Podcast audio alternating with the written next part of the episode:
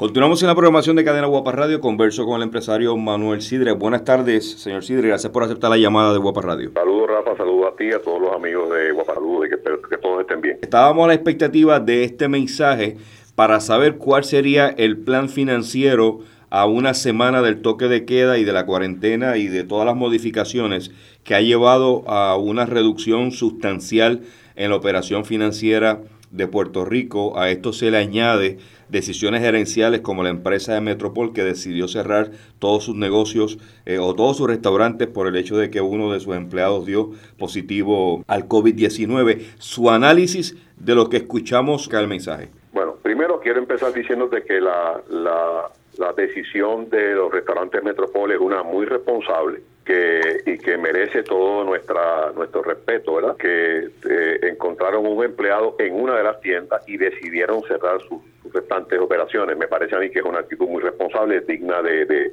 mencionar en, como, primicia en este programa. Lo, lo segundo es que me parece que el paquete de ayuda que, que, la gobernadora hoy eh, compartió con el pueblo es uno extenso, es uno eh, amplio y que tiene como, como algo significativo que detrás de ella estaba la directora ejecutiva y el presidente de la Junta de la Junta de Control Fiscal, que es, que es para mí un, un, un, mensaje de, de, unidad en un momento crítico del país. Eh, ya dicho estas dos cosas, me parece también prudente que destacar los, los, puntos más relevantes, ¿verdad, Rafa? De lo, de lo que dijo la gobernadora. Eh, número uno es que mantiene los salarios de todos los empleados del gobierno. Eso tiene varios propósitos. El primero, pues obviamente, es asegurar el sustento de estos empleados este, del gobierno estatal, pero también eh, es, un, es un incentivo a que la parte económica no se caiga completamente al piso. Okay.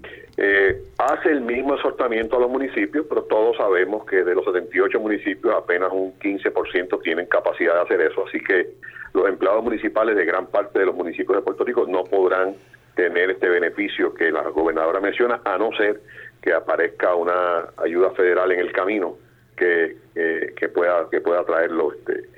En cuanto a la parte de los empleados del sector o el sector privado, vamos a ir a la parte del sector privado desde el punto de vista de Hacienda, pues las extensiones del periodo de, de las contribuciones, el suspender el IVO en los muelles en la cadena es algo muy importante así como eliminar la retención del 10% y no imponer impenalidades a las personas que incumplan el IVO quincenalmente, pues también me parece que, es prudente. Y eh, de una forma discreta, pero lo incentiva a los cuentapropistas, lo que yo le llamo cuentapropistas, que son los empleados que trabajan bajo por su propia por su propio eh, independiente, que les da un incentivo de 100, de 500 dólares por, por persona, que no es una gran cantidad, pero es mejor que nada, porque por lo general ese sector casi siempre es olvidado en este tipo de, de, situación.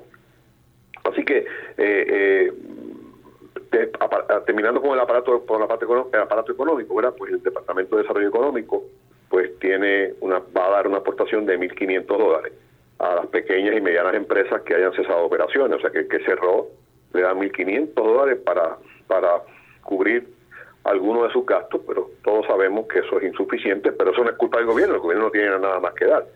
Donde sí vimos una, una parte bien agresiva por parte de la, de la señora gobernadora y del gobierno, es en la parte de, de los bonos a las enfermeras, a los técnicos, a emergencia y a los policías, eh, así como también la inversión de, de, de, de tabletas en la parte educativa. Hospitales, etcétera, donde no le, encontramos justificación a este momento, ¿verdad? Es eh, los dineros otorgados al, al DMO, que aunque conocemos que en el futuro vamos a tener que gastar tal vez el doble de eso, pero este no es el momento de eso. Y le dieron mucho dinero. dieron casi 55 millones de dólares. Sí, sí. Este, están separando 55 millones. Obviamente no es para el uso inmediato, pero sí se están separando. Yo utilizaría esos 55 millones para incentivar la economía ahora y yo me ocuparía después de promocionar al país en otro momento. Lo mismo con Invest Puerto Rico, creo que son dos áreas que, que sin duda alguna pues hay que, que hay que, que posponer y no yo las pospondría, no estoy diciendo que hay que posponer, yo las pospondría. En términos de la del, de la reglamentación de conectar el agua, la luz, el, no pago de los peajes, este, me parece una decisión correcta, así como la, la exención o la moratoria de 90 días a bancos y cooperativas en préstamos de, automóviles, en hipotecarios, que también es una gran ayuda. Así que el paquete económico está ahí. Eh, el reto es que estos negocios medianos y pequeños no van a aguantar eh, un lockout que a, que a, prima fase parece extenderse por lo menos hasta el 13 de abril. Eh, no se ha dicho nada, pero yo debo presumir que así será. Así que ese es el gran reto. Pero Rafael y amigos que nos escuchan de, de Guapa Radio, esto es en el mundo entero. en el mundo entero. O sea, esto es una esto es una real pandemia, es una real calamidad que, que, que Puerto Rico está gastando, está invirtiendo 787 millones cuando el estado más grande de los Estados Unidos y la octava economía del mundo está invirtiendo 500. Así que nada, quería poner esa perspectiva. Hace unos días yo conversaba con el senador Vargas Vidot acerca de la medida que él sometió, la medida 1538, que obviamente fue después derrotada en la Cámara de Representantes. Esa medida eh, por alguna razón fue mal interpretada de, todos los que participaron en esa votación. El presidente del Senado, Tomás Rivera Chávez, le votó en contra. Varios senadores se abstuvieron cuando el proyecto fue a la, a la Cámara. Aquí reaccionó Vargas Vidot un poco decepcionado porque la medida se malinterpretó.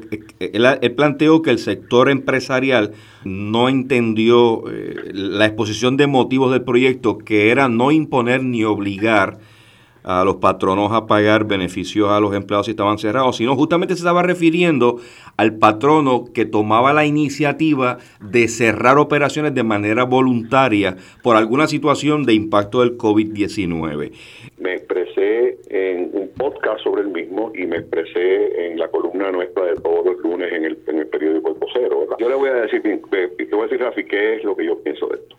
A mí me parece que el proyecto Senado 1538, presentado por mi amigo Vargas Vidot, es un proyecto que hace evidente lo que ocurre precisamente en, los cuerpos legislativos y que ha ocurrido por los últimos años.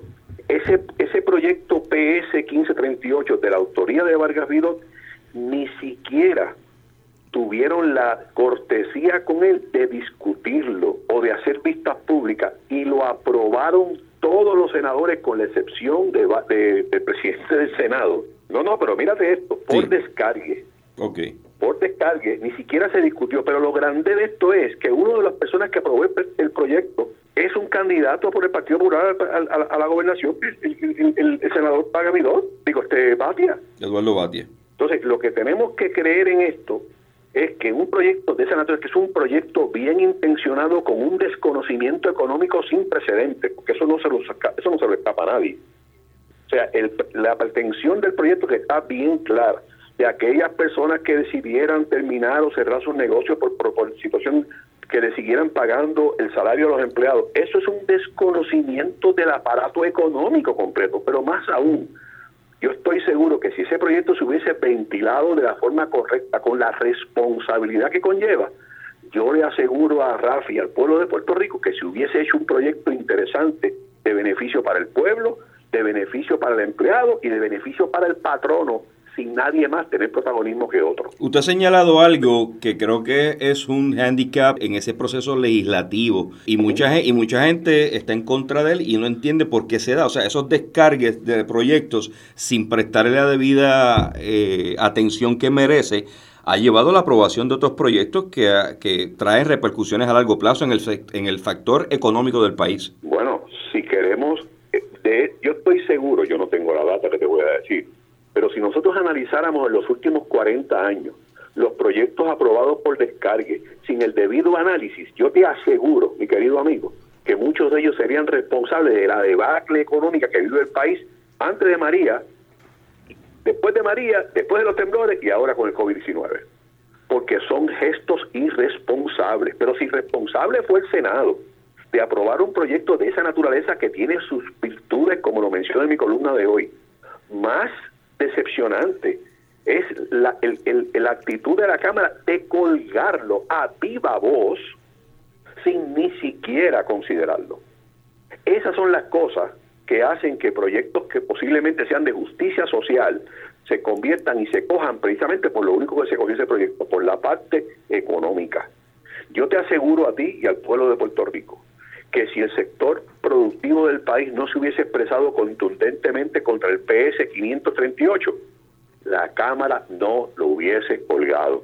Lo que pasa es que le cogió la temperatura al país y dijo, espérate un momentito, si yo lo apruebo ahora, me van a pasar por la piedra. Mejor lo cuelgo a viva voz y salgo como el Robin Hood de la película. Esa es la realidad del proyecto 1538. ojalá, ojalá, y, cierro mi, mi, ponencia con esto, ojalá el senador Vidor pueda traer a la mesa un proyecto como el 1538 que le haga justicia a los tres componentes importantes, al pueblo, al empleado y al patrón. ¿Usted considera que el lockdown se va a extender? Eh, yo considero que se tiene que extender. Mientras la curva sea ascendente, no, hay, no hay alternativa. Ok, ¿usted aplaudiría esa decisión ejecutiva nuevamente para mantener el control sobre la epidemia como hasta ahora la hemos llevado? Aplaudir es un, es, una, es un gesto muy, muy insensible. Yo tendría que, que avalarlo con, con mucha tristeza porque uno de, uno de los perjudicados más grandes de ese lockout es, es uno de mis hijos, pero le tocó vivir eso, le tocó vivir eso. El planteamiento es mejor evitar la pérdida humana que probablemente algunos centavos porque a, largo plazo se puede recuperar la economía. De acuerdo, sin nada que tenga mayor valor que la vida humana. Agradecido aquí en Cadena Guapa Radio por su reacción y su análisis. Gracias, gracias, gracias a ti, a los amigos de Guapa Radio. Manuel Sidre desde la redacción para Cadena Guapa Radio, soy Rafael Ángel Pérez.